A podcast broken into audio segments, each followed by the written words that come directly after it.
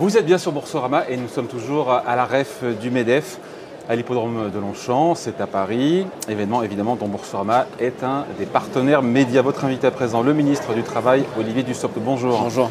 Merci d'être là avec nous. Je voudrais vous faire réagir aux chiffres du chômage parce qu'on les a eu pendant l'été. Pendant Ils sont repartis à la hausse.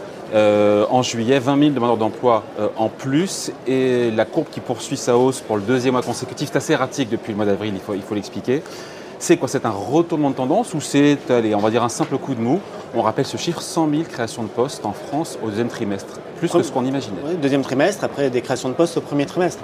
Et une économie qui, globalement, compte euh, presque 800 000 emplois de plus aujourd'hui qu'avant la crise du Covid. C'est la démonstration de cette capacité à la surmonter, cette crise, ses effets économiques, et aussi euh, de, la puissance de la relance de l'activité économique. Nous avons effectivement des chiffres qui, à l'échelle euh, des deux derniers mois, marquent une inflexion par rapport à ce que nous avons connu. Il est trop tôt pour dire si c'est une tendance, si c'est un retournement, euh, s'il y a euh, matière à, nous interroger. Nous regardons ce qui relève des variations saisonnières, nous, regardons ce qui relève des tensions de recrutement, nous regardons aussi ce qui relève euh, des effets de la crise énergétique que l'économie française connaît, comme toutes les économies. Avec une garantie, une certitude, c'est à la fois en termes de méthode, de rester focalisé sur des, objectifs de long terme, le plein emploi, et en, termes de fonds, la volonté de tout mettre en œuvre pour le plein emploi et de Donc mobiliser. Plus inquiet que ça. pas plus inquiet que ça sur. On est inquiet quand on ne fait rien. Euh, et, quand on est déterminé à agir et à mobiliser tous les leviers, il n'y a pas lieu d'être inquiet. Bon, euh, est-ce que cette hausse taux de chômage à 7,4%, ça vous éloigne un petit peu ou pas du tout du plein emploi qui est visé? 5% euh, en 2027 On a comme une conjoncture, on l'a vu, qui s'assombrit avec, encore une fois, la guerre qui s'enlise en, Ukraine, les explosions du cours du gaz, de l'électricité. voilà, l'ambiance n'est quand même pas exceptionnelle. Qui est des incertitudes, c'est une conviction, c'est une certitude, c'est un constat. Euh, on le voit avec des incertitudes énergétiques et des incertitudes géopolitiques, sans compter des, mouvements qui font que l'économie évolue beaucoup. L'objectif de plein emploi à 5%, il est atteignable. Pour atteindre cet objectif, il faut d'ici 2027 euh, que l'économie française crée un million d'emplois. Au cours, du, premier quinquennat. de croissance par an. Et au cours du, il faut créer un million d'emplois. Et au cours du premier quinquennat, l'économie française a créé un million 500 000 emplois. Donc nous avons fait une large part du chemin. Donc il nous faut actionner tous les leviers, je disais, des leviers en matière euh, de formation, formation initiale, nous allons réformer la voie professionnelle, formation continue, avec euh, la volonté euh, de mobiliser le crédit de la formation pour le développement personnel, le développement professionnel. Mais il faut aller plus vite, plus fort. La réforme du lycée professionnel est une réforme nouvelle que nous devons mener. Nous devons aussi mobiliser les outils de formation pour euh, raccompagner, ramener vers l'emploi ceux qui aujourd'hui en sont le plus éloignés. Je pense notamment à partie des bénéficiaires du RSA, des demandeurs d'emploi de longue durée, et à chaque fois accélérer. Est-ce que le plus facile n'a pas été fait quand on sait que les 700 000 chômeurs qui ont retrouvé un emploi euh, ces cinq dernières années étaient ceux qui étaient les moins éloignés du marché du travail, qui étaient les plus réemployables. Est-ce que quelque part, ce que vous dites c'est plus compliqué pour les millions de chômeurs qu'il faudra réinsérer, mais qui sont plus éloignés de l'emploi Ce que vous dites relève d'une forme d'évidence, c'est naturel. Lorsque nous sommes dans une situation caractérisée par un chômage de masse, que l'économie crée de l'emploi, que les entreprises recrutent, les premières personnes qui sont recrutées sont celles qui sont les plus proches de l'emploi, géographiquement, par compétence, par euh, capacité à occuper rapidement un emploi. Et bien évidemment, plus nous allons nous approcher du plein emploi, plus euh, l'accompagnement va être euh, la clé pour euh, réussir. Je, prends la, la, question du RSA. On en a beaucoup parlé pendant la campagne présidentielle. Aujourd'hui, nous avons un bénéficiaire sur deux du RSA qui est bénéficiaire du RSA depuis plus de 4 ans ça signifie une rupture avec le monde du travail. Ça peut signifier une rupture avec le monde du travail. Et donc, ça signifie un accompagnement personnalisé. C'est retrouver le I d'insertion dans le cadre du RMI qui a précédé le RSA. C'est faire en sorte de mobiliser tous les acteurs du service public de l'emploi, mais aussi les entreprises, pour avoir ces activités, cette offre d'activités d'insertion, de formation qui permettent de raccompagner vers l'emploi. Ce n'est pas du travail forcé, comme on a pu le dire ici ou là, ce qui est une caricature.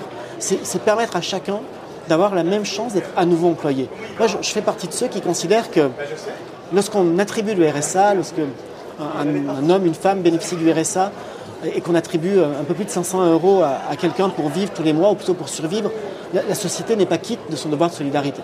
La société, elle est quitte de son devoir de solidarité et avec des contreparties en termes d'insertion lorsqu'elle a permis à ce bénéficiaire du RSA de rebondir, de retrouver de l'emploi, parce qu'avec l'emploi, c'est de l'autonomie, c'est de la dignité, puis c'est du pouvoir d'achat. En même temps, il faut qu'on en parle, du SOP, dans les projets de réforme que vous avez euh, sur votre bureau, il y a cette idée de moduler les droits de l'assurance chômage en fonction de la conjoncture. Je reprends votre formule, durcir quand ça va bien, assouplir quand ça va mal. Quand on est à 7,4% de taux de chômage comme aujourd'hui, donc on durcit. Aujourd'hui, la question n'est pas le taux, c'est plutôt la situation du marché de l'emploi. Aujourd'hui, quand euh, c'est quoi une bonne conjoncture Quand la première difficulté des entreprises, c'est de recruter, oui, il faut que toutes les règles incitatives et toutes les politiques publiques soient incitatives à la reprise d'emploi. Et, on peut voir les difficultés de recrutement qui sont là aujourd'hui. Ce que nous allons proposer au Parlement et aux partenaires sociaux, c'est effectivement de travailler sur une modulation. De faire en sorte que lorsque l'économie crée beaucoup d'emplois, lorsqu'il y a beaucoup d'emplois vacants par rapport au nombre de demandeurs d'emploi aujourd'hui. on y est aujourd'hui, on puisse travailler, moduler et, rendre plus incitative à la reprise d'emploi les règles de l'assurance chômage. Mais c'est aussi faire l'inverse. C'est dire que lorsque la situation économique se dégrade, lorsque le chômage tend à progresser, il y a un devoir de protection plus fort du système. Vous n'avez pas de chiffre en tête, de borne en tête sur ce qu'est une bonne conjoncture Le, euh, projet de loi va être présenté au Conseil des ministres la semaine prochaine. Euh, et il sera examiné par l'Assemblée nationale la première semaine d'octobre. Et parallèlement à ce process, nous allons saisir les partenaires sociaux de la question de la contracyclicité et donc de la modulation des règles. Tant sur, euh, ça se fait à l'étranger, ça se fait je crois, au, Canada, par exemple, dans d'autres pays, mais nous allons les saisir tant sur les critères qui font qu'on détermine si la situation est bonne ou mauvaise, que sur les critères qui permettent la modulation euh, des questions d'indemnité. Je ne vais pas préjuger, je ne vais pas anticiper le, résultat de ce dialogue social. et je fais confiance aussi aux partenaires sociaux pour aboutir. Après, quand on écoute la CFDT, euh, l'objectif de contraindre encore une fois un chômeur à reprendre un travail, ils vous disent quoi? Enfin, ils disent quoi? Ils disent logique simpliste, logique injuste, parce que parce que c'est pas toujours la faute du soi-disant chômeur qui, pour le coup, qui voudrait pas travaillons sur la formation, travaillons sur l'accompagnement, et je dis oui. Je dis oui parce que une politique de plein emploi, une politique de retour à l'emploi, ça n'est jamais qu'un critère, ça n'est jamais qu'un levier. C'est l'ensemble des leviers. Avec cette loi sur euh, l'assurance chômage, nous allons aussi euh, saisir une forme d'opportunité euh, de calendrier. Proposer au Parlement. Ce serait pour quand? 2024 et application 2024 Je pense que ça peut aller plus vite encore, puisque nous allons saisir les partenaires sociaux d'une discussion dès la fin de cette année, et, nous devons plutôt viser une application début 2023 que début 2024. Ah.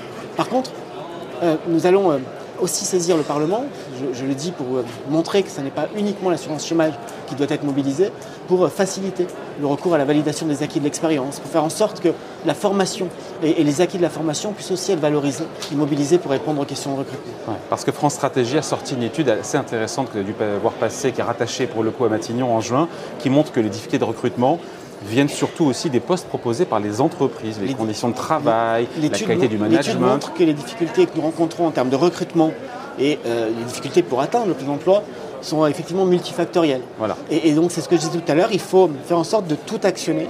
Je disais il y a quelques instants euh, aux, chefs d'entreprise, aux représentants du MEDEF qui nous accueillent euh, aujourd'hui, que l'engagement des entreprises sur le travail des seniors, sur les conditions de travail, la santé au travail, sur le fait d'être partenaire du service public de l'emploi et proposer des parcours d'insertion, cet engagement des entreprises est aussi la clé pour la réussite. Hmm.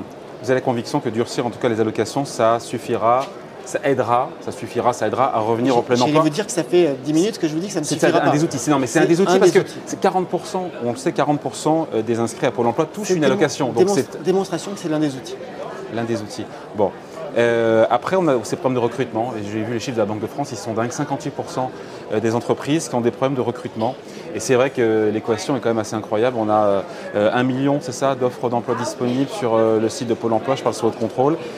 3 millions de chômeurs disponibles, on va dire tout de suite, et qui cherchent un emploi à temps plein. Voilà, on, il faut mettre peut le retourner dans tous les sens, on se dit à qui la faute. Mais on revient au sujet qu'on a évoqué là. Hein. Exactement, il faut mettre les bons profils en face des bonnes offres. Il faut aussi travailler sur la formation. Nous, le faisons. Beaucoup a été fait déjà quand même. Beaucoup a été fait et vous avez raison de le souligner. Octobre 2021, Jean Castex annonce un plan de réduction des tensions de recrutement doté d'un milliard quatre au titre de la formation, à la fois formation de salariés, parce qu'une des façons de répondre aux besoins des entreprises, c'est aussi de doter leurs propres salariés des compétences ou de compétences nouvelles, et puis formation des demandeurs d'emploi. Entre octobre 2021 et juin 2022, ce sont 250 000 demandeurs d'emploi de longue durée qui ont été formés dans le cadre de ce plan et raccompagnés vers l'emploi.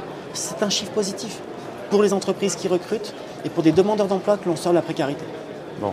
Après, j'ai vu que le gouvernement prolonge aussi jusqu'à fin 2023 les règles issues de la dernière réforme de l'assurance chômage. Pardon, je ne sais pas si c'est clair pour tout le monde, mais il y avait urgence à le faire parce que d'après FO, il y avait 2 millions de chômeurs qui, avaient le risque de ne plus être indemnisés au 1er novembre. C'était vrai ça? Il y a deux choses. Deux choses qu'il faut dissocier. En 2019, le, gouvernement a proposé une réforme de l'assurance chômage.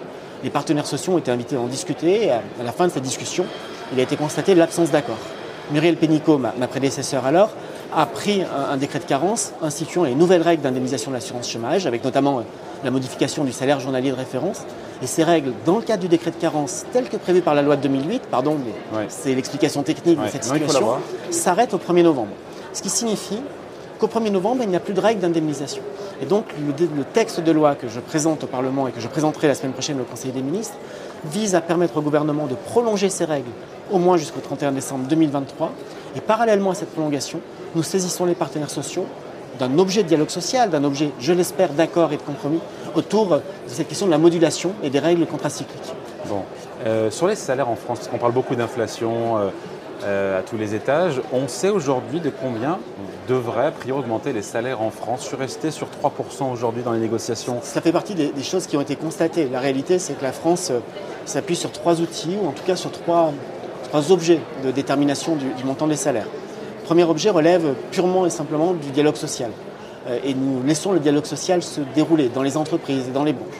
Le deuxième objet, le deuxième outil relève justement de ce que le gouvernement peut faire pour veiller à ce que les branches euh, professionnelles aient des minima conventionnels qui ne soient pas inférieurs au SMIC et nous travaillons à faire respecter la loi, c'est-à-dire l'obligation d'ouvrir des négociations de branches lorsque un des minima conventionnels est inférieur au SMIC.